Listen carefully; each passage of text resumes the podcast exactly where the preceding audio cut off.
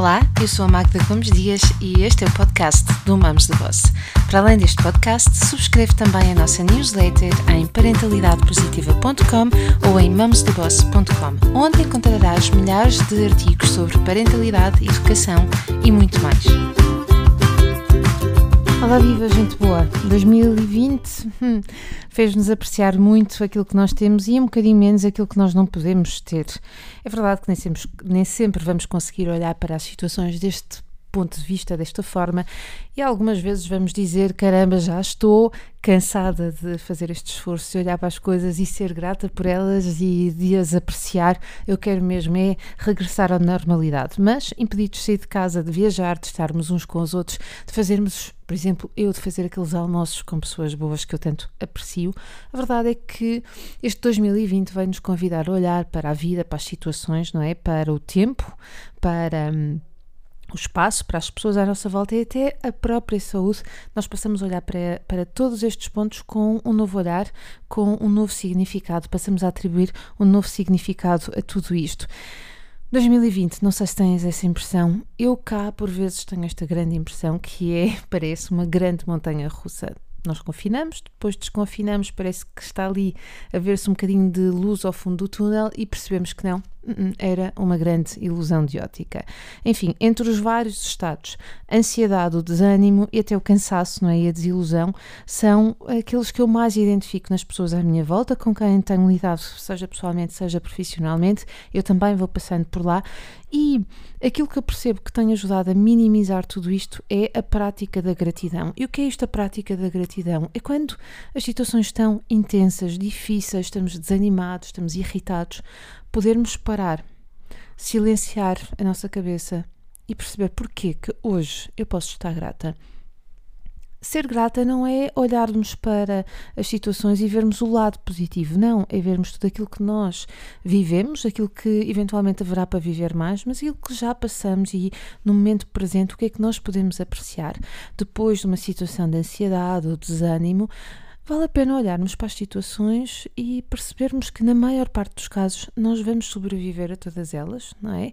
E se não conseguirmos uh, sobreviver à situação em si, sobrevivermos à vida eventualmente, há sempre uh, a possibilidade de ressignificar essa situação. Eu sinto-me grata por coisas simples, na verdade, são as coisas mais simples pelas quais eu me sinto grata pela, por uma mensagem de um amigo, pelo alento de uma outra amiga ou pela observação gentil de uma outra pessoa, uh, pelas mensagens de preocupação numa certa situação que uma amiga me enviou pelo WhatsApp, enfim, uh, pequenos gestos que fazem toda a diferença. E por isso a gratidão tem muito interesse. E um, é uma é prática, é uma virtude, não é?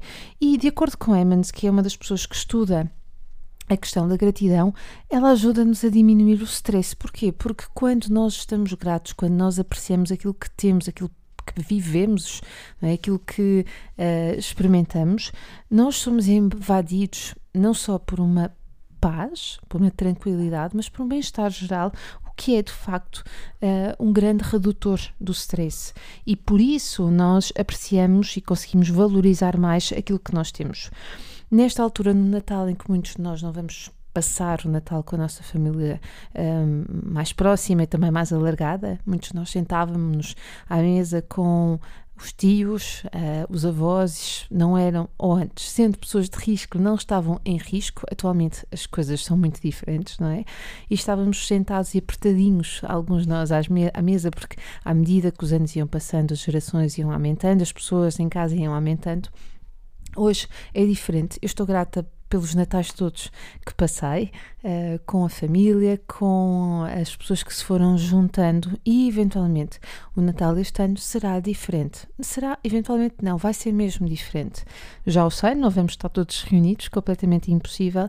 Daí que nós uh, tenhamos este dever de manter a, a tradição. Eu acredito mesmo muito que precisamos de manter esta tradição para, mesmo que não sendo igual, nós possamos viver o espírito do Natal, que é está muito ligado para muitos de nós uh, à, à, partilha, uh, à mesa, à conversa uh, e ao convívio. Uh, em alguns natais ou para algumas famílias, o Natal não significa nada disto. O podcast do ano passado nós falamos sobre isto e vale a pena repescá-lo. Mas para hum, no que diz respeito a este ano, não é? É importantíssimo nós mantermos os, os rituais. Isto faz com que nós sejamos ainda mais gratos. E se for possível, vamos pôr a letria uh, da avó, vamos usar a mesma receita, vamos pedir que ela nos faça e vamos lá buscar. Uh, vamos telefonar aos familiares em vez de estarmos com eles, vamos voltar ao que de antigamente usar o telefone para telefonar e menos para mandar mensagens. Eventualmente, se quisermos usar também uh, os vídeos, não é? Que podemos hoje em dia fazer, vale a pena fazê-lo.